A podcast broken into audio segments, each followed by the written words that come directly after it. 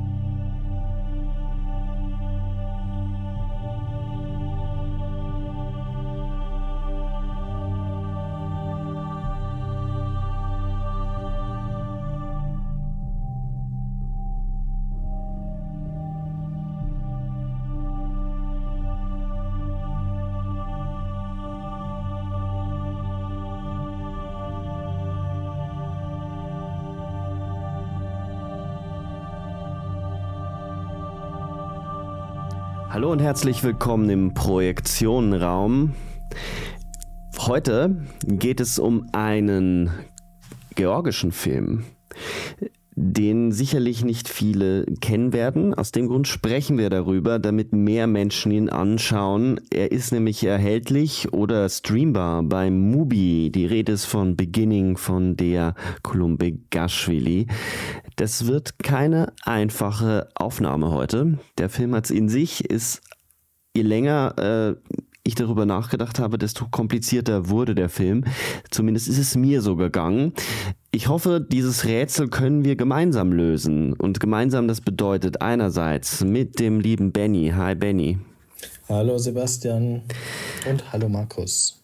Genau, er hat ihn schon begrüßt. Äh, mein ewiger Kollege und Mitbegründer der Projektion, Markus. Hi, Markus. Hallo, ihr beiden. Das ist definitiv für mich bisher einer der komplexesten Filme, die wir ähm, ja, an die wir uns so herangewagt haben. Vielleicht ist es auch nur, lag es auch nur an meiner Tagesform.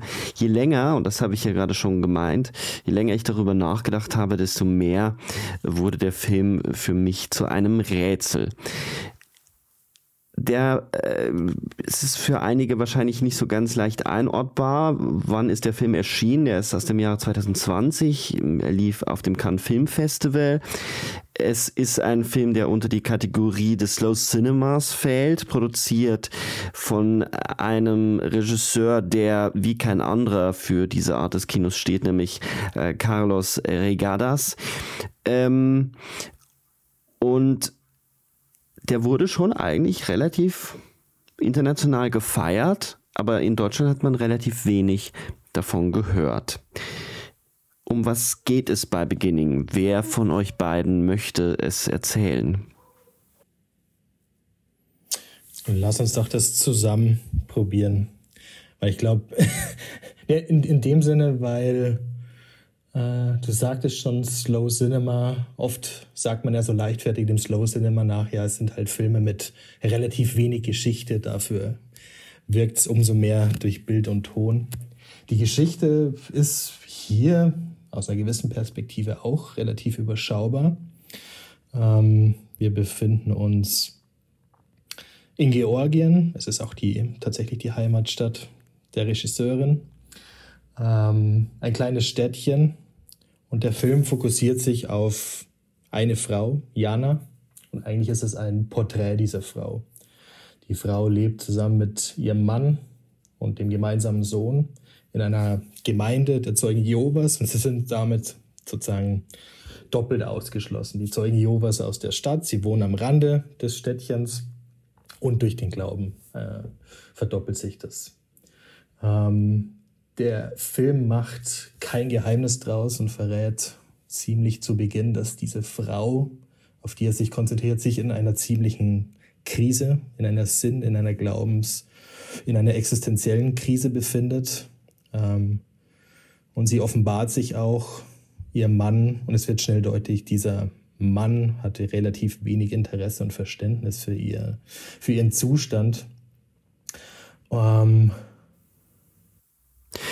Wobei man natürlich sagen muss, dass das Ganze auch äh, von außen beschleunigt wird, indem es ja damit beginnt, dass ein Anschlag auf das Gebetshaus oder ähm, das Gemeindehaus äh, stattfindet, äh, während einer ähm, während einer Messe, einer Predigt des Mannes. Ähm, und auch auf diese Zweifel und auf die Ängste ähm, reagiert der Mann ziemlich ablehnend. Ihm geht es einzig und allein darum, möglichst schnell wieder durch die oberen Zeugen Jehovas das Geld einzusammeln, um ein neues Haus aufzubauen. Also es geht auch viel im Hintergrund um so eine Kirchenpolitik. Ähm, das ist so der, der andere Strang, wobei man schon völlig richtig, glaube ich, sagen muss, dass die Zweifel wahrscheinlich bei ihr schon vorher da waren. Also der Auslöser ist nicht alleine das, der Anschlag oder das, äh, das Attentat auf äh, das Gebetshaus. Genau, der Film thematisiert das ja auch öfter. Äh, wieder ist es zu einem Anschlag gekommen. Es war nicht das erste Mal, es wird auch nicht das letzte Mal sein. Also diese Erfahrung, irgendwie bedrängt zu sein oder in Bedrohung zu kommen, ist keine neue. Nicht für diese Zeugen Jehovas und auch nicht für diese Frau im Sinne der Ehe und Beziehung, die sie führt. Ähm, und das ist das Interessante und das ist wahrscheinlich auch mit ein Grund, warum dieser Film so komplex ist oder gar nicht so einfach ist aufzuschlüsseln, weil er mehrere Dinge mehrere Semantiken überlagert. Ja, ich wollte da an der Stelle, ich finde es sehr interessant, wie ihr beide euch jetzt bemüht habt, äh, sehr viel über Subtexte und die Atmosphäre zu sprechen, obwohl es ja eigentlich hilfreich wäre, zunächst mal den Plot zu erzählen. Ich verstehe aber, warum ihr das macht, weil wenn man den Plot erzählen würde, äh, vermittelt man relativ wenig über den Film. Denn faktisch gibt es ja ein paar wirklich klare, einschneidende Ereignisse, die auch sehr spektakulär sind. Also den Brandanschlag auf diese Gemeinde, dann ähm, das Verhör durch einen dubiosen Polizisten, wo man nie so recht weiß, ist das ein Polizist, der auch im Auftrag handelt, diesen Fall aufzuklären? Will er das überhaupt? Dieser Polizist, der äh, sehr intime Fragen stellt und die Frau später dann an, an einem Fluss auch sexuell äh, missbraucht. Und ähm, dann äh, ihre quasi un, die Unmöglichkeit, dieses äh, ihrem Mann zu vermitteln. Im Gegenteil, es ist sogar so, dass er sie beargwöhnt, dass sie eigentlich eine Ehebrecherin ist und sich da auch freiwillig hingegeben hat, was völlig absurd ist, weil sie wird ja fast ermordet dabei. Und äh, dann ähm, ist es so, dass es ein ähm, einen Umschlag gibt, in dem sie sich entfernt von ihrem Mann mit ihrem Sohn äh, zurückbleibt, zunächst mal auch eine, eine kurze Reise macht, ne, in familiäre Kontexte und dann äh, ihren Sohn umbringt. Und zwar mit einer Tablettenmischung. Und das gesteht sie auch ihrem Mann. Und äh, der Film endet dann sehr rätselhaft mit einer Szene, wo man eine Treibjagd sieht, wo der Polizist oder der scheinbare Polizist, der sie vergewaltigt hat, ähm, dann äh, in einem ausgetrockneten Flussbett sich niederlegt und äh, so quasi nach und nach zu Sand wird, zu einer Sandfigur, die dann zerfällt. Und damit ist der Film zu Ende. Es ist also ein ähm, magischer Realismus, könnte man sagen, in einem lateinamerikanischen Sinne. Und ähm, Jetzt, wo ich das erzählt habe, deswegen wollte ich das jetzt so brutal unterbrechen, wird aber wieder klar, wir müssen jetzt wieder zurückkehren zu dem, was ihr eigentlich gesagt habt, denn es ist nicht verständlich, wie das Ganze zusammenpasst und warum das funktioniert. Und das ist auch wirklich phänomenal, weil beim zweiten Sehen habe ich mir auch gedacht, wenn man das jemandem erzählt, das, das ist ja abstrus eigentlich, warum das so geht. Aber ist es nicht. Ja, und das, genau, und diese Abstrusität äh, ergibt sich aus daraus, weil das, was du gerade schildertest, ähm, bei vielen gar nicht so klar ist. Geschieht es wirklich? Ist es imaginiert? Ist es eine Fantasie, ein Traum etc.? Also auch das kommt dazu. Deswegen weiß man gar nicht so genau, was ist denn sozusagen die im klassischen Sinn die reale Plotlinie und was sind davon vielleicht fantastische oder imaginäre Abweichungen. weil der Film es eben nicht markiert, zumindest nicht so, wie es ein klassischer Film machen würde. Ja, aber Markus hat schon recht. Es ist schon interessant, dass man äh, bei der Zusammenfassung dieses Filmes sehr schnell dazu übergeht, von Atmosphären zu sprechen und so ein bisschen ähm, um beginnt, um den heißen Brei herumzureden. Ähm, auch weil man natürlich überlegt, wie laufen diese Linien, wie gehören die eigentlich zusammen? Also wenn man es faktisch aneinander reiht, ähm, wirkt das wirklich sehr zusammengeschustert.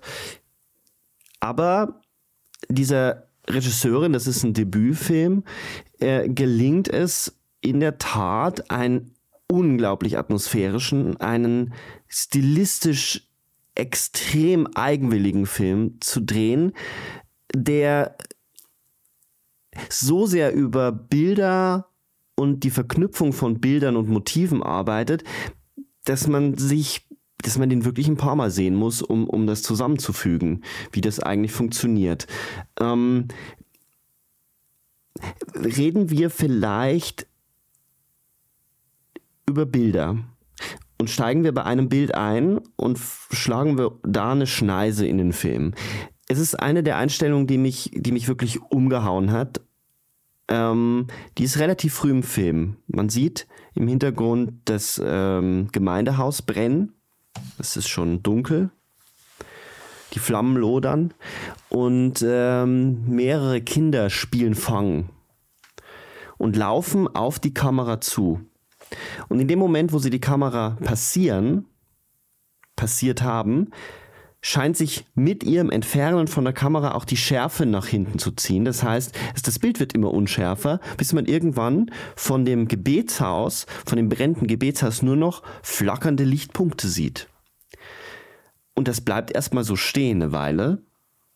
Also doch relativ lange blickt man quasi unscharfe, Licht, tanzende Lichtpunkte an. Und in diese, in diese Unschärfe tritt, also tritt jemand hinein und das Bild wird wieder scharf. Also das heißt, in den, in den Schärferaum tritt jemand ein, das ist ein Junge und eine Hand greift den Jungen an die Nase und das ist der scheinbare, müssen wir noch drüber reden, Polizist, der dann eben auf dieses Haus zugeht. So wird diese Figur eingeführt. Und das ist schon ähm, visuell beeindruckend, aber so wie der Film gebaut ist, macht sie das nicht ohne Grund. Das hat schon einen Grund, also, dass sie das äh, so erzählt. Ich muss jetzt was sagen, was, was du, Sebastian, äh, sonst auch voll, völlig zu Recht immer sagst. Wir müssen hier auf die Form achten. Und du hast die Form sehr gut beschrieben, in der Hinsicht, dass man äh, zwei Dinge nicht weiß. Äh, das eine ist, in welchem Bildformat ist der Film gedreht. Und das ist natürlich super wichtig hierfür. Er ist nämlich im 4 zu 3 Format gedreht. Und äh, es ist nicht der einzige Film in den letzten Jahren, der damit kommt. Also es gibt Filme wie Boyhood oder Wes Anderson, der äh, immer wieder damit experimentiert oder eben äh, Der Leuchtturm und so weiter. Aber äh, in allen Filmen hat dieses 4 zu 3 Format eine andere Funktion. Und hier ist es tatsächlich ein eigenartiges äh, Fenster in die Welt, was uns dieser Film bietet. Und dann gibt es noch einen zweiten Aspekt, den ich wirklich betonen würde. Du hast natürlich völlig zu Recht gesagt, der Film arbeitet mit Schärfeverlagerungen. Er arbeitet aber vor allem mal mit einer wirklich so hyperrealen digitalen Schärfe. Also das ist ein Film, wo ich äh, wie selten in den letzten Jahren das Gefühl hatte, der ist sich seiner, äh, seiner digitalen Natur der Bilder, der Technizität der Bilder sehr bewusst und konfrontiert uns mit so einem Hyperrealismus.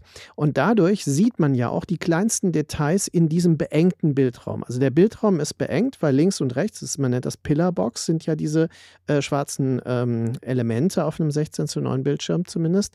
Und ähm, damit äh, wird uns quasi scheinbar etwas genommen, aber auch etwas gegeben. Also die Qualität gibt uns etwas, was uns das, ähm, die Bildbegrenzung nimmt.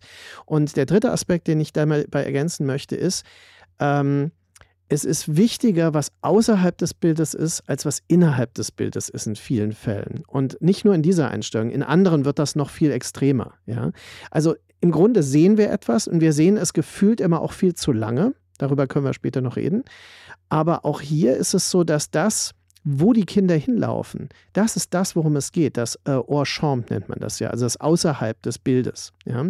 Und aus diesem Außerhalb tritt dann diese Figur, aber sie wird erwartet, und genau wie du es beschrieben hast, das ist super faszinierend, sie wird erwartet durch die Verlagerung der Schärfe.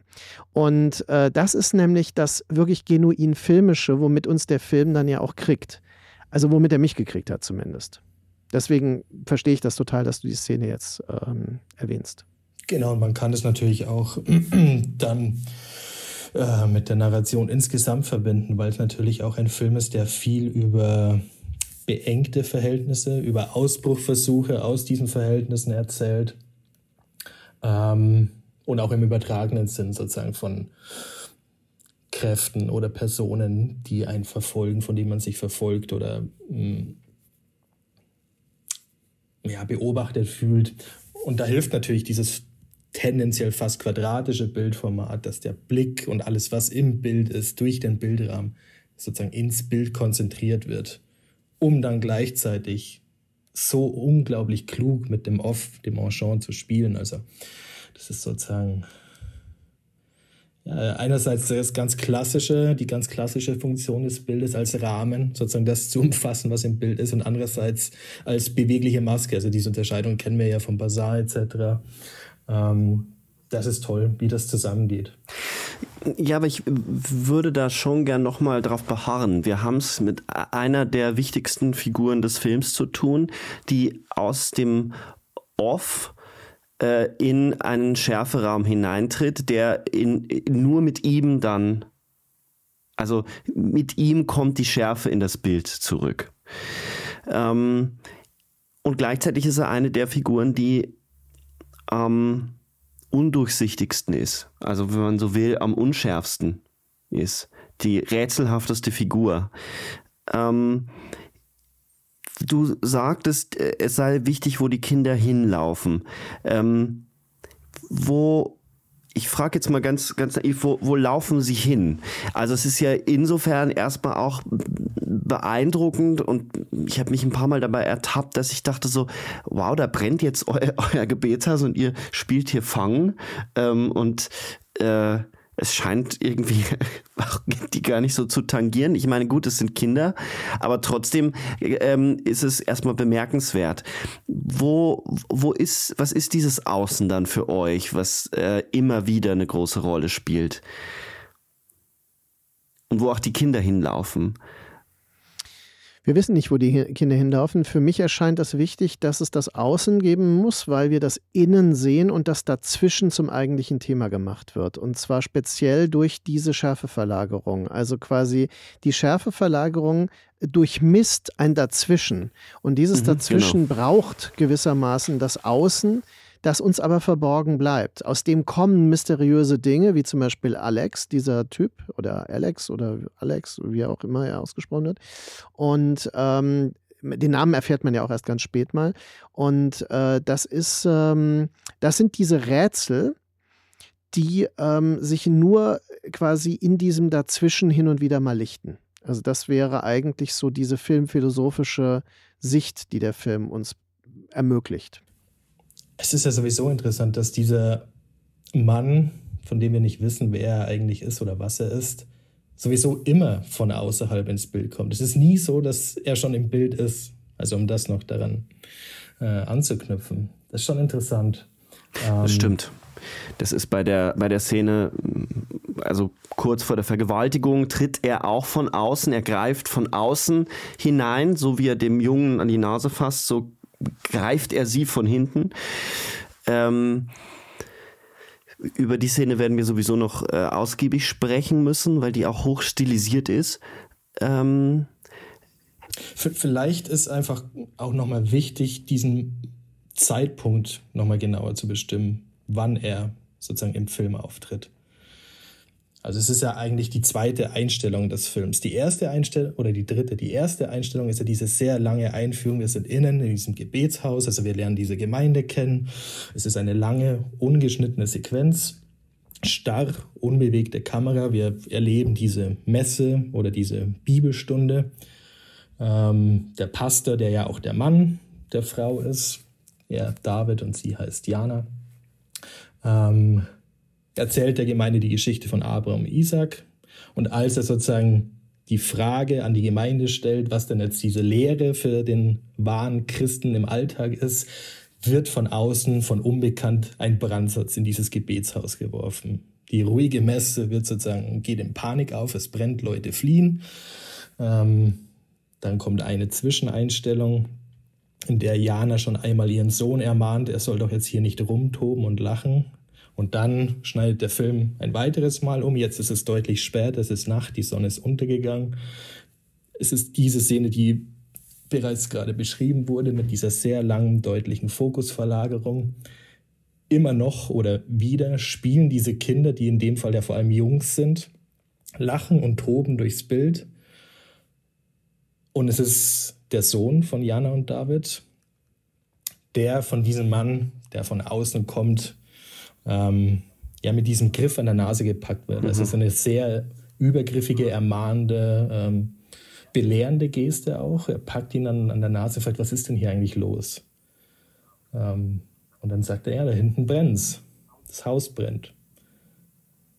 Und dieser Mann guckt mit so einem leichten Lächeln, als wüsste er das schon längst. Vielleicht auch so, wenn er da irgendwie was damit zu tun ja. hat. Auch das wird er nicht, auch das wird er nicht so genau äh, geklärt. Ähm, also das ist der, der Zeitpunkt. Äh, und, und wichtig, er steigt in das hintere eines Polizeiautos ähm, mit einer Selbstsicherheit, über die man sich doch wundern muss. Er spricht mit keinem, sondern er steigt einfach in dieses Auto ein. Auch das ist ein, ein Bild oder ein, ein, ein kurzer narrativer Splitter, den man so oder so interpretieren kann. Entweder er ist in der Tat ein äh, Ermittler, der sich äh, zum Kommissariat, also zur, zur, Polizeistation fahren lässt, oder er ist jemand, der, ähm, der eben mit der Polizei zu tun hat. Also es ist nicht ausgeschlossen, dass er auch einer der Täter eventuell gewesen ist, der diesen Brandsatz geworfen hat. Eine Art ähm, Doppelagent, könnte man jetzt mal so sagen. Ähm, ähm, Dann. Ich, darf ich da ganz kurz mal mhm. noch was ergänzen, weil ähm, der Benny hatte gerade erwähnt, dass die Predigt ja über dieses Kindsopfer, das von Abraham äh, erwartet wird, ja, und dass er bereit ist zu begehen, indem er Isaak auf einen äh, Scheiterhaufen legt und das, äh, das Messer hebt, bis dieser Engel ihn aufhält. Und er beschreibt das aber so, dass ähm, Isaak das Messer hebt und wartet. Und äh, der, das Interessante ist, dass man zwei Dinge daraus schließen kann. Entweder er beweist die Festigkeit seines Glaubens, indem er zeigt, er ist bereit, sein Kind zu töten. Oder aber er ist so voller Vertrauen, äh, dass der, der Gott äh, quasi ihn nicht zwingen wird, das zu tun, dass er wartet darauf, dass er jetzt quasi offiziell ähm, abberufen wird. Und das tritt ja dann auch ein. Also es ist im Grunde eine in beide Richtungen gesetzte Idee des äh, Vertrauens, des Glaubensvertrauens. Und ähm, das ist insofern bemerkenswert, weil ja später in einer einem Akt der wirklich krassen Revolte gegen dieses System die Mutter ihren Sohn tatsächlich tötet. Und zwar auf so ganz beiläufige, mütterliche Weise, wie sie, da hier das schmeckt, ja, nimm das mal, dann muss er diese Tabletten trinken. Und, ähm, und das finde ich sehr interessant, weil ich ähm, von Anfang an äh, immer diesen Glaubens, also diesen Glaubensverlust-Subtext ja, äh, dabei mitverfolgt habe. Und es ist auch interessant, dass das die, eine Schlüsselgeschichte ist, weil wir ja äh, bei alle drei großen Weltreligionen abrahamitische Religionen sind ne? und sich von dort herleiten, also äh, Judentum, Christentum und ähm, äh, Islam in den verschiedenen Varianten, die es eben gibt. Und die Zeugen Jehovas sehen sich natürlich in dieser Weise in diesem Kontext auch wieder auserwählt. Ja? Und äh, das ist ja wieder eine eigene Geschichte und sind deswegen wiederum Ausgestoßene auch. Also sie sind zugleich Auserwählte wie auch Ausgestoßene. Also diese merkwürdigen Doppelungen, die finde ich, hat der Film häufig. Ja? Auch ähm, die Uneindeutigkeit, der Polizist, der vielleicht kein Polizist ist und so weiter, der Fall, der vielleicht kein Fall ist. Und ähm, also all diese Dinge finde ich beschäftigen einen hier. Und deswegen kann es sich der Film auch erlauben, die Dauer als Methode zu verwenden, weil er uns äh, so gewichtige Fragen wirklich so mitgibt auf den Weg. Es gibt noch äh, eine Sache, die ich gleich ähm, anfügen möchte. In einem Interview hat die Regisseurin den Titel erklärt. Beginning. Warum heißt der Film Beginning? Ähm, es geht zurück auf äh, die Formulierung in der Bibel, am Anfang war das Wort und das Wort war bei Gott und Gott war das Wort. Das heißt, Beginning ist äh, für sie gleichzeitig zu übersetzen mit Gott. Also der Film heißt eigentlich Gott, wenn man so will. Ähm und es ist ein Film über die Existenz oder über eine Art äh, Glaubens. Ähm Beweis oder ein Gottesbeweis. Ein Film, der sich damit auseinandersetzt, äh, wie stabil ist so ein Glaubenssystem eigentlich, in dem sie, in dem sie lebt, in dem sie existiert, zu dem auch die Erziehung von Kindern dazugehört, auf eine ganz bestimmte Art und Weise. Man darf ja nicht vergessen, sie unterrichtet die Kinder ja auch, sie bereitet sie auf die Taufe vor. Ähm, und da gibt es einige Dinge, äh, man könnte wahrscheinlich über jedes Bild in diesem Film ewig lange reden und, und äh, das auseinandernehmen äh, und merkt, wie vielschichtig und wie genau die, äh, die Regisseurin arbeitet. Äh, zum Beispiel ähm, diese beiden Möglichkeiten der Entscheidung spiegeln sich wieder, weil als sie die Bibelstunde gibt, hinter ihr sind zwei Türen zu sehen. Also ähm, die, die, die Vorstellung von innen und außen, wie, wie wir schon gesprochen haben. Deswegen, also ich werde gleich nochmal auf den Zwischenraum oder diesen seltsamen Übergangsraum, auf den zu sprechen kommen, den Markus erwähnt hat, weil das finde ich ziemlich spannend. Aber es gibt auf jeden Fall eine klare Aufteilung von Innen- und Außenverhältnissen. Also während äh, gerade die Innensets, wenn wahrscheinlich liegt es auch am digitalen Bild, dass es darum dass die sehr theatralisch wirken, also wie, wie, wie Bühnen und sehr eng. Also je, jede, jede Inneneinrichtung wirkt sehr spartanisch und künstlich, ähm, was wahrscheinlich auch mit dem Hyperrealismus einhergeht. Mm, und Insofern ähm, glaube ich, ist, ist das dann wie so eine Exegese, wie als würde man jedes Wort der Bibel, jedes Wort einer, einer Glaubensschrift ähm, entziffern müssen. So funktioniert der Film ein bisschen für mich. Mhm. Wenn wir nämlich jetzt mal weitergehen und, und uns das äh, behalten, weil ich bin vollkommen deiner Meinung, dass das so das zentrale Element ist diese, diese ähm, Frage nach dem Glauben, also diese nicht zu Ende gehaltene Predigt, ist das, was der Film dann versucht einzulösen. Wie geht es denn weiter dann? Also wir haben diesen Anschlag und ähm, dann folgt ja eigentlich eine sehr lange Szene, äh, wo das Ehepaar sich austauscht über, über das Leben, über wie es weitergehen soll, über die Wünsche und Sehnsüchte von ihr. Und es endet ja dieses Gespräch mit dem, äh, mit der Offenbarung oder dass sie gesteht, sie will nicht mit zu den äh, oberen Zeugen fahren. Sie will in dem Dorf bleiben. Was er ihr ziemlich übel nimmt, weil es ja gerne gesehen wird, dass äh, die Ehefrau mitkommt. Sie weigert sich aber.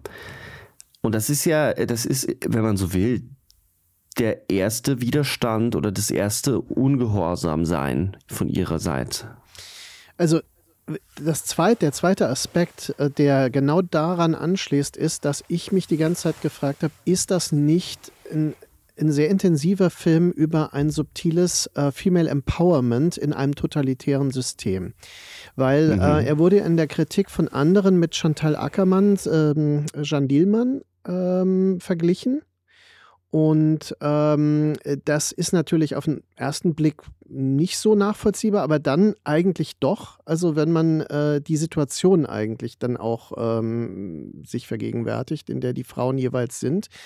Und ähm, hier ist es so, dass diese Eskalationen, also die, die sich ja auch steigern, tatsächlich ähm, alles Befreiungsschläge sind. Ne? Und äh, dass die Auslöschung des Tätermannes am Ende tatsächlich auch etwas davon hat, von einem effektiven Empowerment. Also dass quasi die, die, die bedrohliche Instanz tatsächlich zu zerfallen scheint.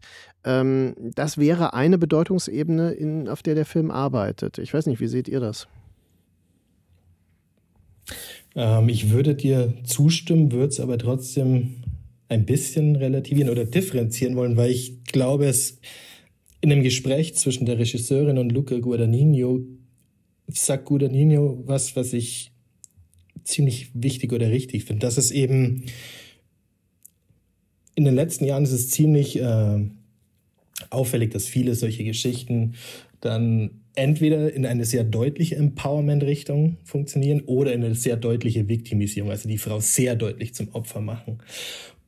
Und diese Frau, Jana, ist eine sehr, sehr komplexe Frau, die weder ein rein passives Opfer ja. ist, noch eine rein aktiv sich freikämpfende, alle Widerstände überwindende Frau ist. Also eine Frau, die voller Widersprüche ist, ihr Verhalten teilweise auch uneindeutig oder nicht so leicht nachvollziehbar ja. ist. Ähm, also ich stimme dir zu und würde es einfach nur ähm, in die Richtung differenzieren wollen noch. Ähm,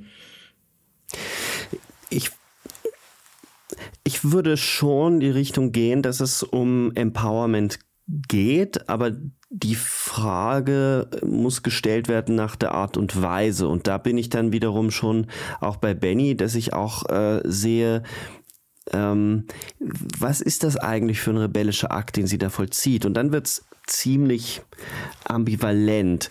Ähm, ohne jetzt zu weit vorgreifen zu wollen, würde ich das vielleicht erstmal so beschreiben wollen.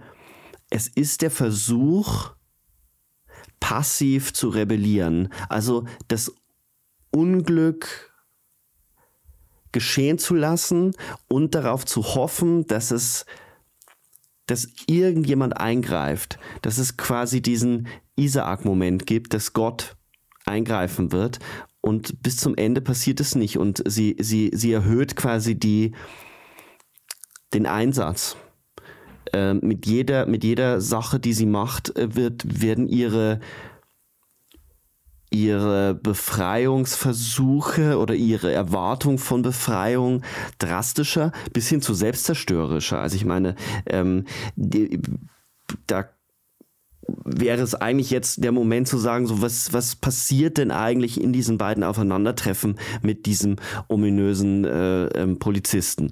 Ähm, das sind ja zwei sehr unterschiedliche äh, Treffen, die da stattfinden. Das erste ist, ähm, dass er sie befragt und darum bittet, dass der Mann doch bitte darauf ähm, verzichten soll. Zumindest äh, läuft das Gespräch erstmal so in, auf diese Art und Weise.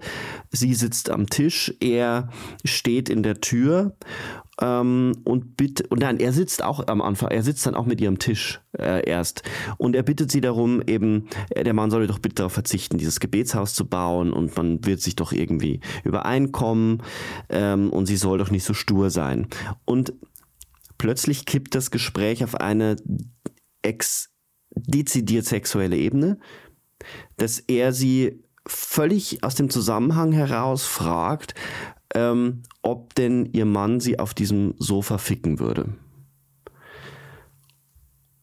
Und sie verweigert die, die Aussage, sie verweigert ähm, die Antwort, nur um sich dann Stück für Stück doch äh, immer mehr Details, intime Details ähm, äh, entlocken zu lassen. Und so unangenehm es ist, aber man muss schon über die Fragen nachdenken, die er stellt, weil es ist zum zum einen äh, immer aus einer dezidiert männlichen Perspektive, also ähm, fick dich dein Mann ähm, gefällt es ihm, wenn du ihm einen bläst und dann fragt er dezidiert nach dem, nach dem, äh, nach Analverkehr, was ja äh, der, der Akt der, der, der Zeugungsunf, also wo keine Zeugung stattfinden kann. Und das ist in dem Kontext bei, wir reden hier von hochreligiösen Menschen natürlich total interessant und sie bejaht es ja. All diese Dinge werden bejaht und dann beschimpft er sie ja als bigott. Und er ist aber lange Zeit nicht im Bildkader, sondern nur sie. Während er diese Fragen stellt, hat er sich nämlich auf dieses Sofa gesetzt. Und sie setzt sich dann, weil sie könnte auch einfach gehen, er, er, er macht keine Anstalten irgendwie, sie, sie, sie, er bedrängt sie nur verbal und sie setzt sich neben ihn. Und dann nimmt er ihre Hand, steckt sich ihre Hand in, in den Schritt, also in die Hose das Bild bleibt dann eine Weile stehen und dann steht er auf und geht. Und sagt, es tut ihm leid. Während er geht. Was hat das, was hat diese Sequenz mit euch gemacht? Weil, ich finde die extrem verwirrend und kompliziert, wie schnell dieser Wechsel kommt, welche Fragen gestellt werden. Ist da, Habt ihr gewusst, dass es dann zu einer, oder habt ihr geahnt, dass da noch zu einer Übergriffigkeit kommen wird? Oder habt ihr gedacht, das ist diese Übergriffigkeit, die, also das ist jetzt der, der Schlag, der diese Welt zum Einsturz bringt? Ich antworte, antworte dir, indem ich minimal ausweiche. Die Sequenz beginnt ja eigentlich so, also der Mann ist abgereist, der ist ja zu den Ältesten gereist, wird um Finanzierung für dieses Gebetshaus bitten. Sie ist das, was sie endlich sein möchte, was sie ihm vorher sagt, nämlich alleine. Sie ist alleine im Haus und sitzt alleine am Tisch. Ähm, eine total ruhige, wieder unbewegte Szene. Sie hat da irgendwie ein, eine Tasse Tee vor sich. Irgendwann beginnt sie sich auf, auf diesem Stuhl auch auszustrecken, als würde sie endlich durchatmen können. Zumindest für einen Moment. Die Szene ist wahnsinnig still, kaum Geräusch. Und dann klingelt es an der Tür. Und dann kommt wieder ein Mann zurück in ihre Welt. Ähm, von der Welt, von der man jetzt schon weiß, dass sie eben von den Männern so eng gemacht wird für sie. Ähm, und dann kommt zu diesem Verhör und man denkt sich, oder ich dachte mir schon, beim, zumindest beim ersten Mal noch, ja, okay, er ist anscheinend doch Polizist, irgendwie ein bisschen dubios, aber dann kommt eben die Frage, die angesprochene ganz obszön, plötzlich und unerwartet. Und es ist, als würde sich nochmal dieser Anschlag auf das Gebetshaus wiederholen. Also diese Frage in diesem Gespräch, in diesem Verhör, kommt wie dieser Brandsatz in das Gebetshaus geworfen. Und wieder verändert sich sozusagen ein abgeschlossener oder halbwegs geschützter Raum. Wieder verändert sich die relative Ruhe oder Stille. Und auf einmal vibriert und brodelt die Stimmung in dieser Situation. Und natürlich ist spätestens, allerspätestens jetzt die Frage, also wer ist dieser Typ wirklich? Warum ist er da? Warum diese Obszönität? Ähm, ich sah sie nicht unbedingt kommen, aber die Dauer, die, die der Film aufbaut, die Anspannung, die er auch vor allem durch diese starren Körper hat, durch die minimalen kleinen Gesten der Körper, wie er mehr und mehr Raum einnimmt, ähm, bereitet schon etwas vor. Und ich glaube, der Film erzählt eben in ganz vielen Bildern und Szenen von dem, was kommt und was sich bereits drohend als Drohkulisse oft unsichtbar oder auch unausgesprochen ähm, anbahnt. Wie, wie ging es dir bei der Szene, Markus? Weil man äh, hätte sie auch anders schreiben können, dass er sie dort in dem Haus vergewaltigt.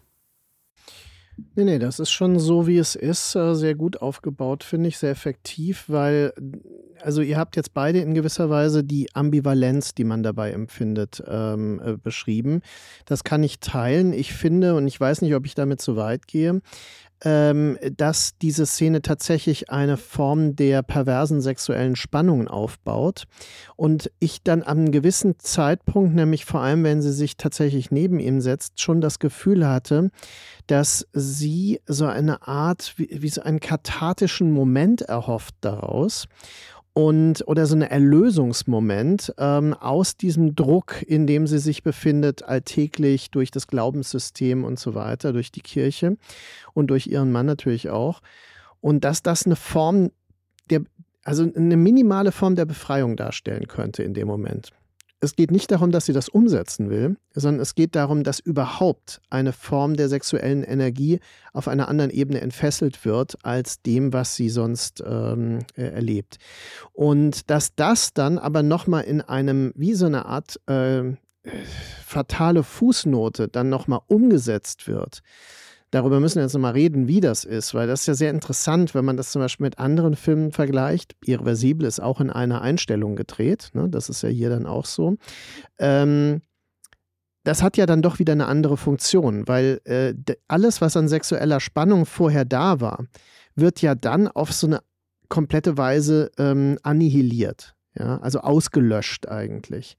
Das ist eine Auslöschung von Lust. Das ist ohnehin oft so und äh, eigentlich, und deswegen ist es meines Erachtens durchaus, wenn Filme das bewusst und verantwortungsvoll äh, unternehmen, schon wichtig, auch solche Situationen zu zeigen.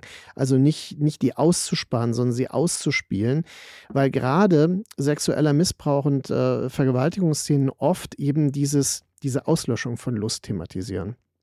Und äh, das ist diese Diskrepanz, dass am Anfang sich da was aufbaut, was man eigentlich nicht möchte als Zuschauer, aber das ist natürlich für den Film egal erstmal, dass das dann aber auf eine Weise eingelöst wird, die wiederum alles komplett verkehrt. Also so zumindest habe ich es empfunden, wenn du mich so fragst. Und es ist ja so, dass sie dann nach der, nach dieser Situation mehrfach ähm, in Momenten gezeigt wird, wo sie sich aus nicht erklär direkt erklärbaren Gründen mh, mm, verfolgt, beobachtet, äh, unter Druck gesetzt fühlt. Da gibt es diese Szene im Bus, wo sie sich mehrfach umguckt, so ganz eigenartig, eigentlich dekadriert dargestellt. Es gibt dann irgendwie so ein paar Hände, das mhm. hinten über mhm. den Sitz kommt, wo man nicht weiß, ist das einfach Zufall? Mhm. Ist da ja, wirklich ja. jemand? Ähm, einmal steht sie nachts auf und, und, wandert durch das Haus. Es ist total eine unheimliche Atmosphäre. Also das Heimische ist total fremd auch. Sie kommt in die Küche, hört irgendwelche Geräusche. Es ist nichts da. Sie lächelt dann auch wieder kurz erleichtert. Und man fragt sich, ist sie erleichtert? Hat sie vielleicht aber auch wirklich was gesucht und ist enttäuscht, dass sie es nicht gefunden hat? Und sie findet dann ausgerechnet, und das ist äh, doch interessant, ausgerechnet im, im draußen, im Wald, weil diese Szene ja dem Übergriff vorausgeht, ähm, einen Moment der, der absoluten Ruhe. Also eine Szene, die auch für, für uns Zuschauer in ähm, eine extreme Herausforderung darstellt, weil sie legt sich, obwohl sie mit ihrem Sohn im Wald ist, auf den Waldboden und alles, das ganze Bild verstummt und es ist so ruhig und so still, dass man irgendwann sich sogar fragt, ob das jetzt ein Still ist, also ob der Film quasi gestoppt hat. Ähm, und dann erfolgt äh, eine der wenigen Kameraschwenks in dem Film, dass der Sohn äh, äh, versucht, sie aufzuwecken ja erst, sie reagiert nicht und dann sieht man den Sohn, wie er, wie er die Mutter anguckt und die Kamera schwenkt weg und dann liegt er quasi am Ende des Schwenks neben ihr mhm. und es sieht fast aus, als wären beide tot. Und dann sagt sie, haha, so ungefähr, ich habe dich äh, nur geärgert, so, ich bin, ich bin am Leben. Ähm, und das ist insofern interessant, dass sie dort wirklich die Ruhe findet und das Alleinsein findet, das sie vorher sucht. Und das findet sie dann eben draußen und nicht mehr in dem Haus, das jetzt ja äh, beschmutzt ist oder ähm, äh, in, in eine Bedrohung umgekippt ist.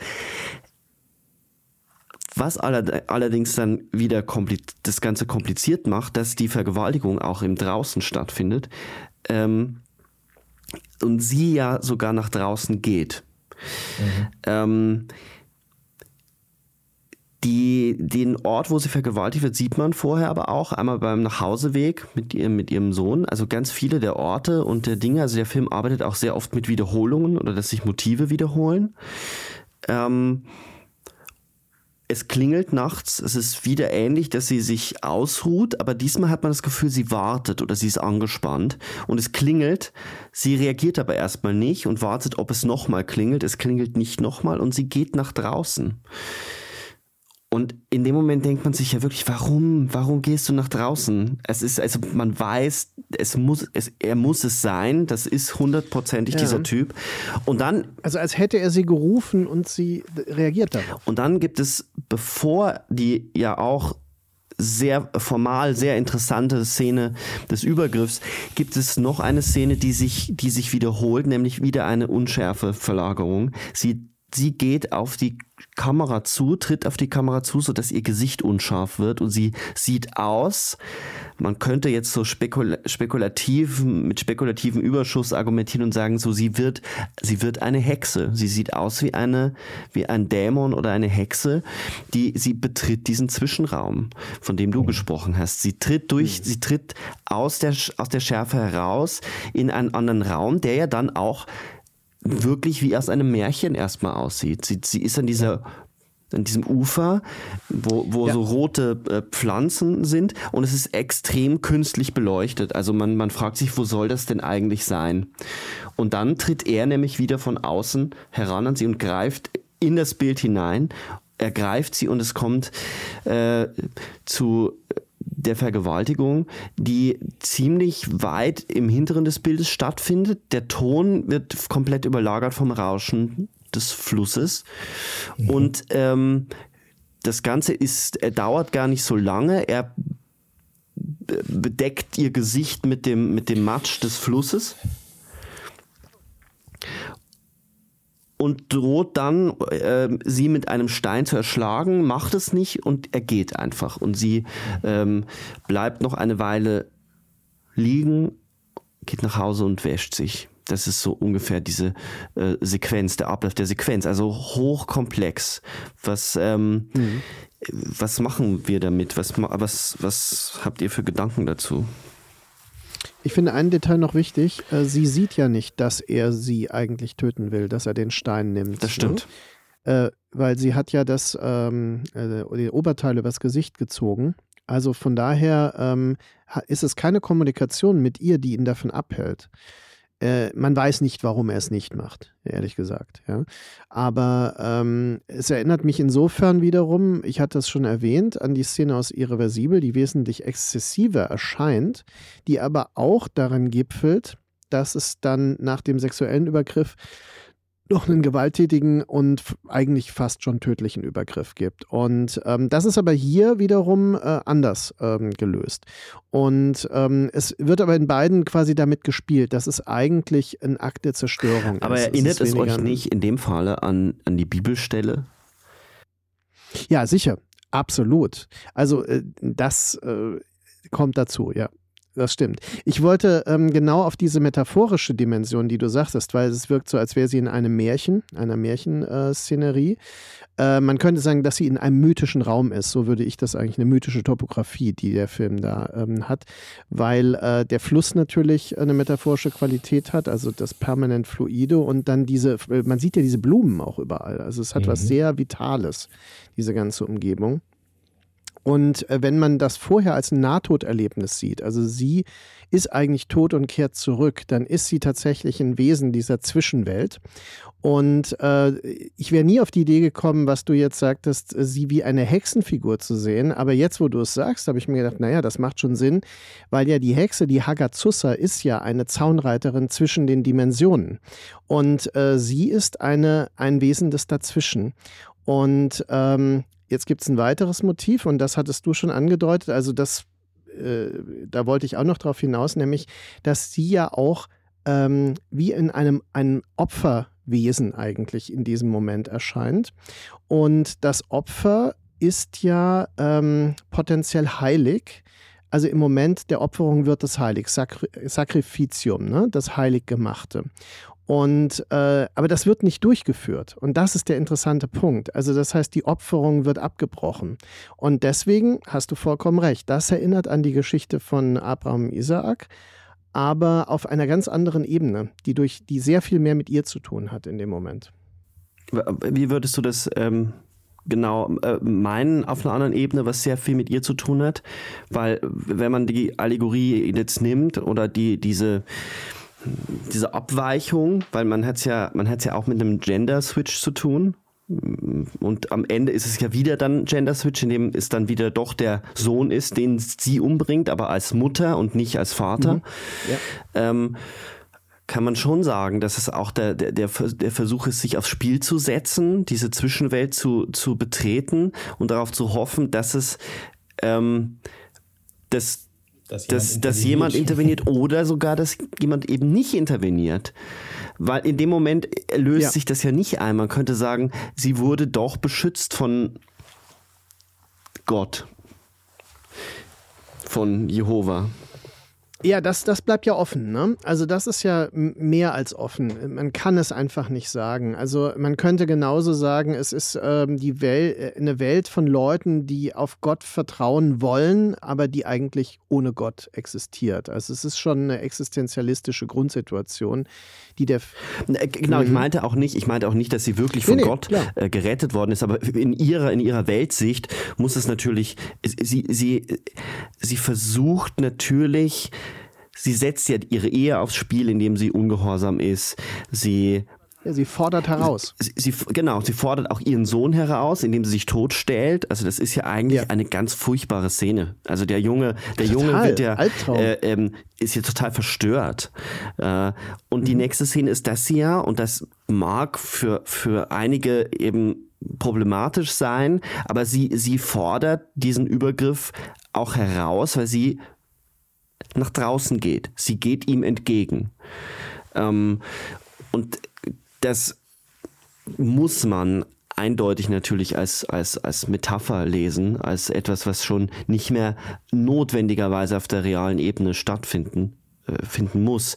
Ähm, Und wahrscheinlich müssen ja. wir diese Szene auch mit zwei anderen Szenen gemeinsam betrachten und dann vielleicht diese Vergewaltigung als die Fusion der beiden anderen. Nämlich einerseits das, was wir ansprachen, die Szene des Todstellens, was im Wald passiert.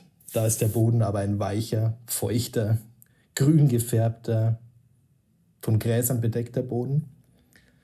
Am Schluss, das hatten wir vorhin schon ganz kurz angerissen, das Sterben oder Verschwinden von Alex, diesem Mann in einem ausgetrockneten Flussbett, karg, trockene mhm. Erde, ähm, kein weiches Bett wie der Waldboden. Und dann haben wir diese Vergewaltigung, in der sowohl die Härte der Steine, die sehr äh, grafisch beleuchtet sind, ähm, und das Fließen des Wassers, diese fliederfarbenen Büsche, die da blühen, äh, auch auf das Schlammige des Flussbetts treffen, mit der er ihm die Sicht raubt und das Gesicht beschmiert. Und das Gesicht, Jener Schlamm, der dann, zu dem er später ja auch wird, wenn auch natürlich als ausgetrocknet. Also es ist ja das Flussbett, was er ihr ins Gesicht genau. ähm, reibt. Ähm, in, insofern könnte man da, also ich habe immer gedacht, es ist sowas wie, er verschwindet als Bedrohung oder er, er, er, er geht ein in, sie hat eine andere Welt betreten und dieser Zwischenbereich, diese, diese, ist wie so eine Transition, wie so ein, ein Durchschreiten und, und damit verschwindet der. Und deswegen ist es, spielt es überhaupt keine Rolle, ob es ihn gegeben hat oder nicht. Also beides ergibt, kann Sinn ergeben. Je nachdem, wie man, wie man, was für Vorlieben man hat, glaube ich, den Film eher zu lesen würde ich sagen, es ist eigentlich äh, clever über die Bilder miteinander verbunden, so dass das Verschwinden am Ende auch so etwas ist wie sie hat, sie ist bei sich angekommen. Mhm. Es ist aber ein bisschen fraglich, weil es gibt ja diese eine total irre Sache, dass nämlich ihr Mann ein Mitschnitt des Gesprächs zwischen ihr und dem vermeintlichen Polizisten des Verhörs äh, und vor allem der äh, obszönen Details, ähm, dass er das hört und sie bekommt das mit, dass er das hört. Und das ist auch der Grund, warum er ihr nicht glaubt, dass sie vergewaltigt wurde, sondern ihr unterstellt, dass sie äh, das herausgefordert hat. Also diese Täter-Opfer-Umkehr natürlich, die klassische. Und ähm, es ist ja dann auch noch so, dass sie versucht, das anzuzeigen, wenn ich mich richtig erinnere, und ihr äh, da mhm. sie abgewimmelt wird. So. Ja, der, der Polizist sagt ja sogar, ähm, ja. nee, wir haben hier gar keinen, ähm, da ist gar kein Polizist ja. aus Tiflis. Ja, ja, ja. Oder? War das? Genau, also das, das stellt das in Frage, dass es ihn gibt, aber es gibt diese Aufzeichnung. Es ist auch durchaus möglich, dass, dass er, es wäre auch möglich, dass er nur bei ihr war und diese obszön, dieses, dass es dieses obszöne Gespräch gab und dass der Rest auch ein, ein Überschuss ist, äh, ein, ein erträumtes. Ähm, es, es, es spielt, ich glaube, dass es äh, grundsätzlich halt ähm, gar nicht so sehr eine Rolle spielt, ob es denn jetzt wirklich stattgefunden hat, sondern eher, was bedeutet es auf der Ebene oder für, für das System des Films. Ähm, was bedeutet denn der Einbruch des, äh, dieses Gesprächs, was ja dadurch dann real wird, dass es wirklich stattgefunden hat für diese Beziehung äh, zwischen ihr und ihrem Mann. Ähm, wir haben ja vorher schon, dass er sie nicht mit ihm schlafen will. Äh, erster, erster Moment, wo, wo was definitiv mit, mit hineinfällt in diese Kränkung. Und ähm, diese Umkehr ist ja so perfide und es ist so ein, so ein, ein Satz, mit dem, mit dem wirklich die ganze Abscheu, er sagt, ich habe dich gemacht. Also das männliche Prinzip hat sie erfunden, weil sie sei ja nur eine unerfolgreiche Schauspielerin gewesen vorher. Und wir bekommen ja auch mit, dass sie aus sehr ärmlichen Verhältnissen stammt. Eine Armut, die sie durch diese Religion und durch diese, diese Glaubensgemeinschaft ja hinter sich gelassen hat, weil sie ja doch eigentlich relativ gut leben, also das Haus in diesem Haus. Ähm, ist jetzt nicht so, als würden sie sind ausgegrenzt in der, von der Dorfgemeinschaft, aber sie sind nicht arm. Also die Szene ist ja nochmal eine Art Wiederholung mit einer entscheidenden Veränderung dessen, was wir ziemlich am Anfang sahen. Dieses Gespräch auf der Bettkante, wo sie sich das erste Mal ihm offenbart von ihrer Krise erzählt. Sie erzählt, dass sie das Gefühl hätte, sie blickt in den Spiegel und erkennt sich nicht mehr. Also könnte man auch buchstäblich lesen. Also sie sieht oder erkennt ihr Gesicht nicht mehr.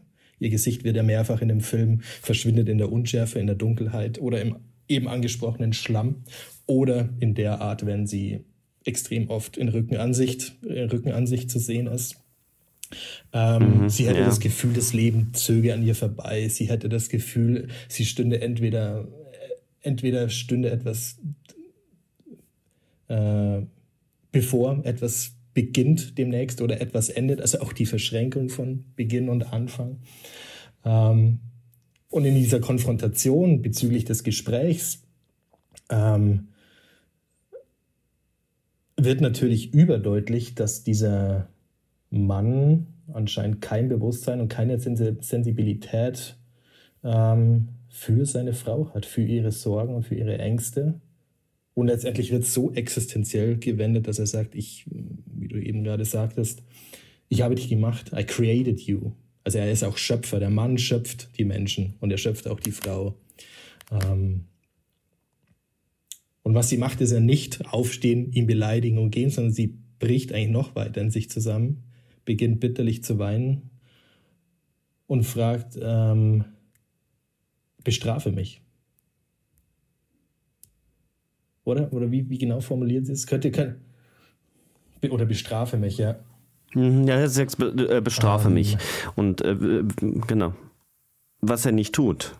Also er bestraft sie nicht äh, körper, nicht physisch, sondern er, er, geht, er geht dann zur Polizei und wir wissen äh, nicht, äh, auch eine seltsame Szene, weil er geht mitten in der Nacht zu der Polizei, wo dann die, die Beamtin immer sagt so, äh, auf wen warten Sie denn? Ja, auf den Polizeichef. Ja, haben Sie einen Termin? Nein, nein, ich, ich warte auf ihn.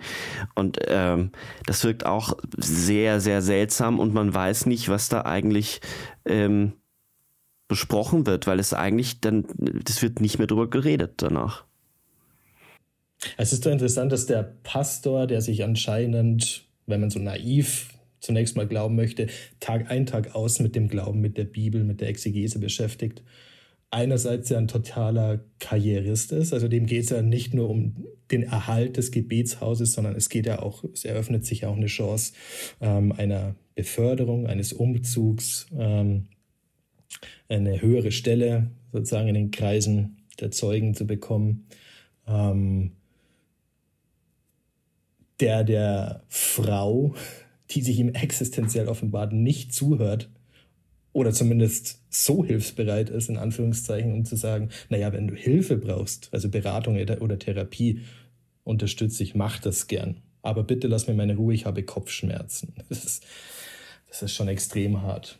Das verbindet sich gut, glaube ich, mit der insgesamten Generationenlinie, die der Film auch zieht durch diese Familie. Also wir haben ja nicht nur diese ähm, diese Familie mit einem Kind, sondern nach der Vergewaltigung, nachdem sie sich vom Schmutz des Flusses reinigt, fährt sie ja noch in derselben Nacht ähm, zu ihrer Mutter, bei der Janas kleine Schwester lebt, die mittlerweile auch ein kleines Kind hat. Auch die kleine Schwester ähm, ist ohne Mann. Der Mann weiß nicht mal, dass er ein Kind hat. Er sorgt sich auch nicht um sie. Ähm, und das Gespräch, das Jana mit ihrer eigenen Mutter führt, dreht sich ja vor allem um ihren Mann. Also um, um den Vater Janas, ähm, der ja anscheinend auch kein besonders mhm. guter Mann und Vater ja. gewesen ist. Und die Mutter erzählt, erzählt diese Geschichte. Ach, du warst ja so ein, irgendwie ein komisches Kind. Du hast tagsüber, äh, hast immer geschlafen, nachts hast du nur geweint. Und dein Vater ist eines Abends nach Hause gekommen, erschöpft und vor allem betrunken und war halt genervt von deinem Geweine nachts und hat mich, also die Mutter und das kleine Kind Jana, in der Nacht rausgeschmissen. Es muss ein Februar gewesen sein, kalt.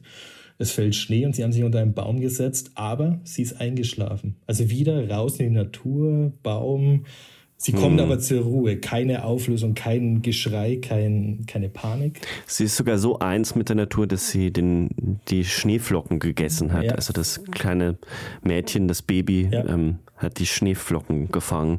Also es ist schon auch eine Frage so der Naturverbundenheit und ähm, der Väter. Der, der, Männer, der, der, Väter und Männer, die immer mit dem Haus verbunden zu sein scheinen, Richtig. während sie nach draußen geht und dort eben einen Frieden findet.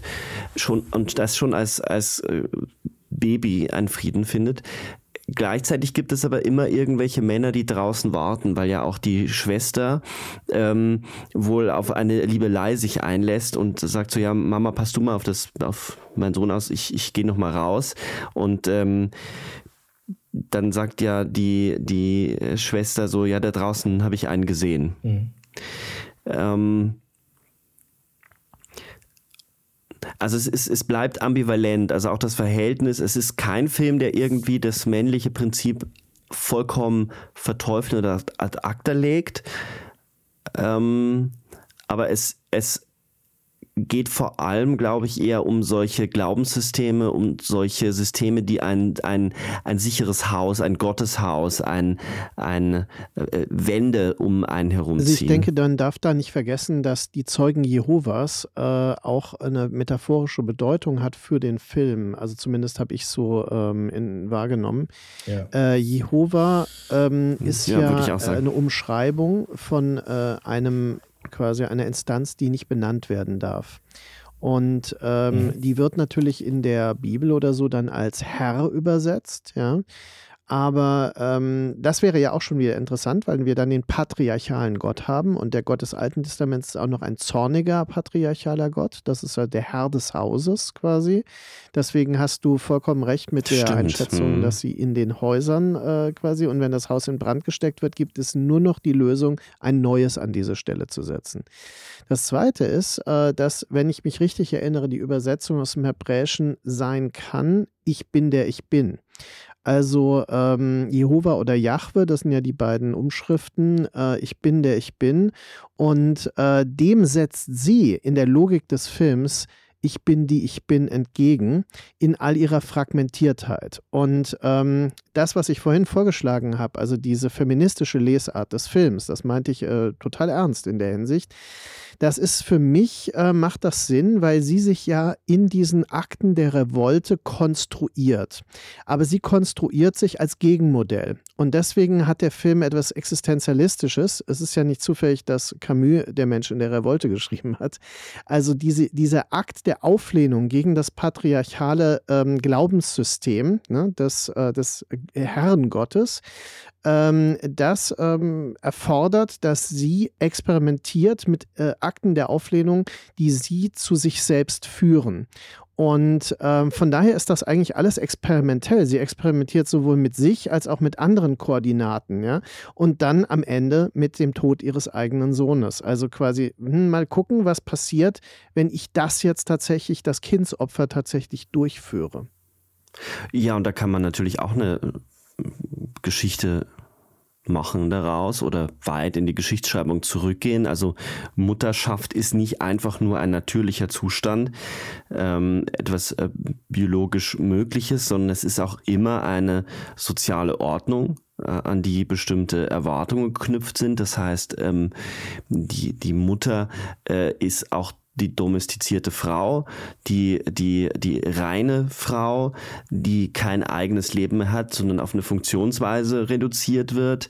Ähm, und es ist ja auch quasi der, der, das Kind des Erzeugers. Also wenn man so ganz von der konservativen Seite her kommt, dann gibt es den Erzeuger, der Vater, ähm, der, die, der die Linie zieht, die Linie der Generation zieht.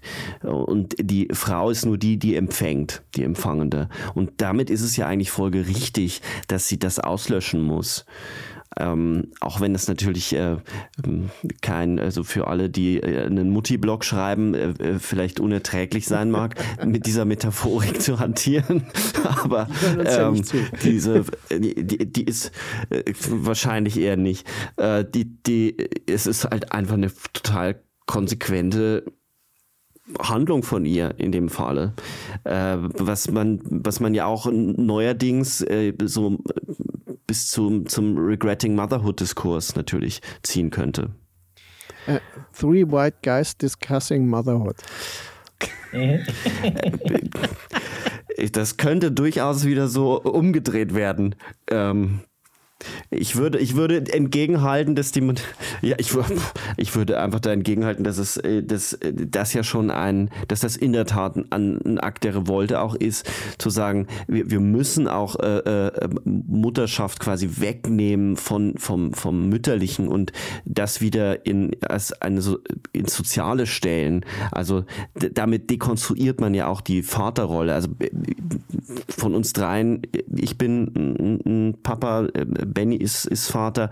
Ähm, Markus jetzt nicht, aber, aber das, das sind ja alles trotzdem Aspekte, auch wenn, wenn man das nicht ist, die, die dazugehören, die das ja ausmachen und bestimmen und die Koordinaten setzen. Also die, diese Idee, nur, nur wenn man quasi eine Mutter ist, kann man über Mutterschaft reden, diese identitätspolitische Wolte, die, die lehne ich wirklich mit, mit aller Vehemenz ab. Dazu gibt es ja auch den Film. Der Film bringt uns ja diese Dinge nah. Ne? Und das ist total wichtig, dass wir durch diese Filme überhaupt äh, eine Möglichkeit bekommen, eben äh, Gedanken zu entwickeln und ähm, genau zu reflektieren. Und es ist doch wahnsinnig interessant, wie facettenreicher dann doch diese, dieses Motiv der Mutterschaft auch erscheint, beziehungsweise das Verhältnis von Sohn und Mutter. Es ist ja nicht nur so, wie man zu Beginn denken könnte, dass sie eine wahnsinnig strenge, ehrgeizige Frau ist, die wahnsinnig hohe Anforderungen an den Sohn und andere Kinder hat, sondern sobald der Vater abwesend ist und vor allem dann, wenn er wirklich abwesend ist, weil er in einer anderen Stadt ist, ähm, es gibt ja so kleine angedeutete Momente, die ich beim ersten Mal gar nicht so extrem wahrgenommen habe. Es gibt kleine äh, kurzes Lächeln zwischen Sohn und Mutter in Szenen, die zuvor noch sehr bedrückend, sehr schwer waren. Es gibt diese, ähm, dieses Moment, wenn sie mit ihm in die Stadt fährt, in den Spielzeugwarenladen, wo er hin mhm. möchte unbedingt. Und dann gehen sie mit dem Spielzeug äh, nach Hause und überqueren eben da das erste Mal diesen Fluss, der so wichtig sein wird für diesen Film. Ähm, und dann kommt sie übrigens zum Verhör. Also dann schreitet sozusagen dieser komische Mann wieder ein. Ähm, ähm,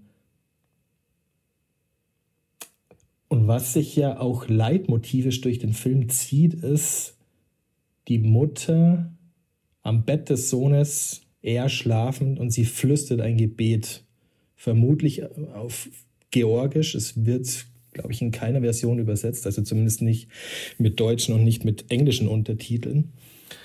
Ähm, es ist ein geflüsterter Ton, der hört sich irgendwie gebets-mantramäßig an und es ist dieses Flüstern von etwas, das wir nicht verstehen, zumindest wir, die wir nicht Georgisch verstehen, das auch am Anfang des Films, das ist das allererste, was der Film von sich preisgibt. Dieses Flüstern dessen, was wir nicht verstehen, vor einem Schwarzbild.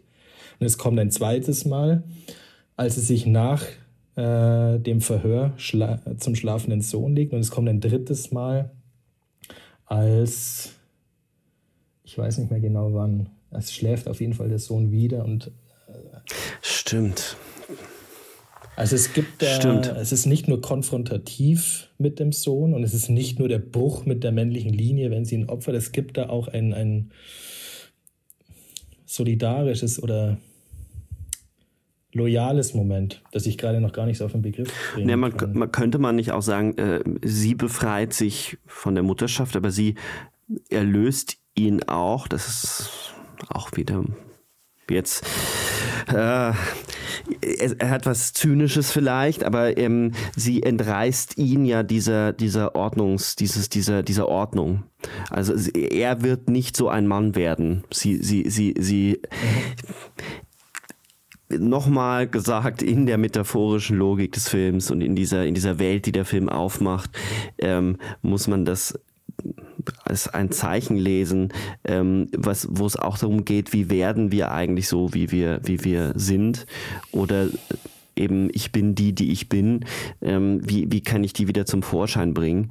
Ähm, und ich glaube auch, dass dieses, dieses sehr, sehr mystische oder überhöhte, dieses fantastische Ende, dass dieser Mann dann eben zu Sand wird, dass das auch nochmal äh, wie so ein Hinweis ist, so lest den Film bitte auch auf diesen Ebenen und nicht nur eins ja. zu eins, sondern ähm, diese, liest ihn so, wie man auch die Bibel lesen würde.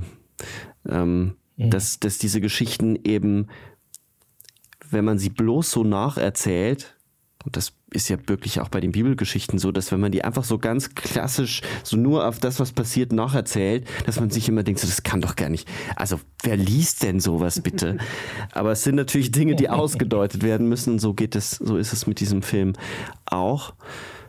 Ähm, der, finde ich, eine Virtuosität hat und einen, einen Umgang mit Dauer, der sehr, das ist schon sehr einzigartig ähm, ich finde das Label Slow Cinema dann äh, ein bisschen zu verallgemeinernd und auch, weil man so ein bisschen lesen könnte, ja, weil es ist ja klar, dass Regadas den produziert. Ich finde nämlich, dass es mit dem Kino von Regadas gar nicht so viel zu tun hat.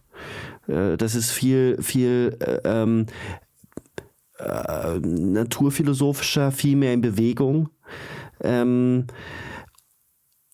und auch wenn da schlimme Dinge passieren, ist es zum Beispiel viel optimistischer als äh, Bellatar.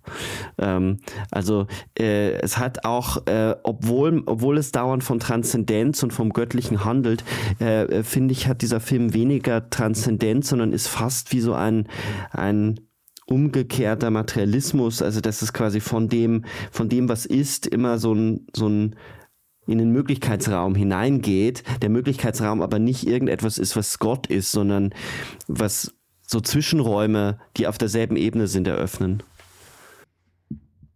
Das ist eigentlich genau der Punkt, auf den ich jetzt, äh, dann würde ich jetzt zum dritten Mal nochmal darauf verweisen, weil ich sehe das auch genau so, dass der Film, äh, ich habe mich nämlich natürlich auch gefragt, ist das Transcendental Style in Film? Ne? Also im Sinne von Paul Schrader, wir haben es oft schon diskutiert. Äh, und ich denke, nein, der Film überwindet dieses transzendente Moment, er überwindet die Möglichkeit der Spiritualität hin zu einem tatsächlichen Sein, das dann meinetwegen etwas Existenzialistisches hat, also quasi auch eine Unsicherheit birgt, also nichts nur Tröstliches hat. Aber, ähm, und das verankert er in ihrer ambivalenten, also völlig vielschichtigen und, wie ich sagte, mhm. fragmentierten Persönlichkeit. Und ähm, von daher, ich gebe euch total recht. Ich sehe das genauso, ja. Aber so würde ich es jetzt beschreiben. Also, dass genau mit dieser Idee, dass das Transzendente tatsächlich äh, hier überwunden wird. Und dass der Film nicht affirmativ dazu ist, wie das bei Terence Malick der Fall ist, zum Beispiel. Genau. Weil da liegt ja die Hoffnung, in der Transzendenz. In äh, dem Film Beginning liegt die Hoffnung nicht da. Und deswegen ist ja der Titel auch so, ähm, äh, das könnte man wunderbar als Rahmung sehen, ähm, der Titel auch unglaublich anmaßend. Ja? In the beginning was this film. Ja? Und weil es ist der Neuanfang äh, einer Person, die diese Form des Glaubens, des monotheistisch verordneten Glaubens, des abrahamitischen Glaubens überwindet ja, und quasi aus dieser Logik heraustritt und die Handlanger dieses Systems quasi im Staub zurücklässt. Mhm. Aber das ist jetzt natürlich eine sehr banale Deutung des Endes. Es ist nur so, dass ähm, wenn man diese Rahmungen äh, ernst nimmt, würde ich sagen, funktioniert der Film tatsächlich. Also, und dann äh, würde ich auch sagen, ja, du hast recht, Sebastian, da, das, da ist schon auch was Optimistisches dahinter. Genau, wenn man das dann wieder verbindet, dass der Film von Menschen erzählt, die Zeugen Jehovas sind, mehr oder weniger überzeugt und bereits die Kinder ja, äh, oder vor allem die Kinder anzeigen, dass der Beweis dass man glaubt, indem man einfach nur etwas wiederholt, was man mehr oder weniger schlecht lernt und repetiert, also wiederholt, ja. ähm, ist schon sehr zweifelhaft. Ähm, es ist natürlich interessant, dass die Zeugen Jehovas ähm, generell ja schon als sehr repressive Organisation oder äh, Glaubensformation gelten, die auch einen starken Hang zum apokalyptischen Denken ja. haben. Also, wenn, Fallhöhe ist der Punkt. Ja, hier. also die Zeugen Jehovas sind ja der Meinung, wir leben bereits in der Endzeit. Also die Endzeit mhm. ist schon angebrochen, also die Endzeit hat begonnen, beginning, ähm, mhm. aber mhm. es ist das Ende. Und in dem Sinne ist es ja eine, eine große Auseinandersetzung mit der das, was man Eskatologie nennt, also der Lehre, der Hoffnung, beziehungsweise die Auseinandersetzung mit den letzten oder äußersten Dingen, sprich Erlösung von den Sünden, das ewige Leben, Eingehen in die, in die Glaubensgemeinschaft im Himmel, ähm, Auferstehung von den Toten und lauter Motive dessen spielt der Film durch, ohne sie zu beantworten, sondern stellt Fragen. Also das Verschwinden oder Stillstellen der Bewegung im Wald, äh, das wie ein Tod scheint, aber eigentlich ist sie in dem Moment lebendiger als sonst. Ähm, die Prüfung, der Glaubensbeweis, die Frage, ist man Gottes fürchtig oder lässt sich auch wahnsinnig äh, Schlimmes rechtfertigen durch den Glauben? Ähm, der fanatische Hang zum Glauben und an den Gott, der mich prüft. Ähm, und dann enden wir natürlich mit dem allerletzten Bild, diesem ausgetrockneten Flussbett, äh, Flussbett, in so etwas wie einem letzten oder äußersten, das eben doch auch der Beginn ist, wahrscheinlich für diese Frau, denn dieses Flussbett ist vielleicht, hat sie auch dadurch geformt, dass sich dort nicht der erste Mann, Alex, sondern vielleicht schon ganz viele Männer auflösten und zu Staub wurden. Irgendwann fließt das Wasser wieder. Irgendwann fließt das Wasser wieder. Damit können wir äh, enden. Ähm, ich glaube, wir haben es mit einem sehr außergewöhnlichen Film zu tun.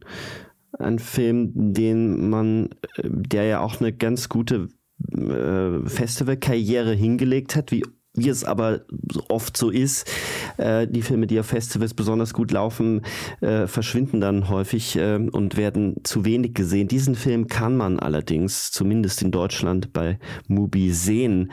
Und ähm, wir legen ihn, glaube ich, alle drei sehr ans Herz. Es ist ein unglaublich gut komponierter, ein ästhetisch unglaublich anregender Film und äh, Luca Giordannino, den wir ja alle drei sehr schätzen, ähm, hat auch gemeint, es ist eine unglaubliche Erfahrung, diesen Film äh, zu sehen.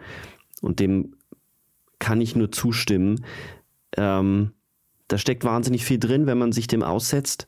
Wenn man diese Dauer aushält, dann ist das... Äh, ich muss schon sagen, das ist eines der beeindruckendsten, also es ist einer der beeindruckendsten Filme der letzten Zeit, die, die ich gesehen habe. Habt ihr noch was hinzuzufügen? Ein Loblied auf diesen Film oder wollen wir mit meinem Loblied schließen? Muss nicht unbedingt sein. Also ich will nochmal allen ans äh, Herz legen, äh, Mobi zu abonnieren und äh, sich quasi nicht um den Genuss solcher Filme zu bringen, die einfach auch woanders gar nicht äh, zu sehen sind. Ne? Und ähm, auf Mobi ist auch dieses erwähnte Gespräch zwischen der Regisseurin und Luca Guadagnino. Es ist nämlich so, dass ich erst dachte, wow, der Film ist wieder drei Stunden lang, ja, und dann kam aber raus, nee, er endet nach 130 Minuten und dann kommt dieses lange Gespräch, was durchaus aufschlussreich ist, wobei ich ihre Ansätze und Anmerkungen nicht unbedingt teile. Aber das ist ja nicht schlimm. Also sie sieht das halt als Künstlerin so und für mich machen die Dinge manchmal ein bisschen anders Sinn hier, aber ich äh, finde das sehr aufschlussreich. Also ich kann das wirklich nur empfehlen. Bei Mobi hat man immer die Chance, diese Entdeckungen zu machen. Und wir werden mit großer Sicherheit von dieser Regisseurin äh, noch Filme sehen. Also das ist da ist unglaublich viel Talent und ähm, Ich hoffe, sie kann daran anknüpfen. In diesem Sinne, Mubi abonnieren, sagt Herr Stiegelegger. Äh, ich schließe mich dem an und äh, bis äh, ganz bald bei der nächsten Episode der Projektion. Hat Spaß gemacht, Markus. Und Benny, ciao. Ciao. Tschüss.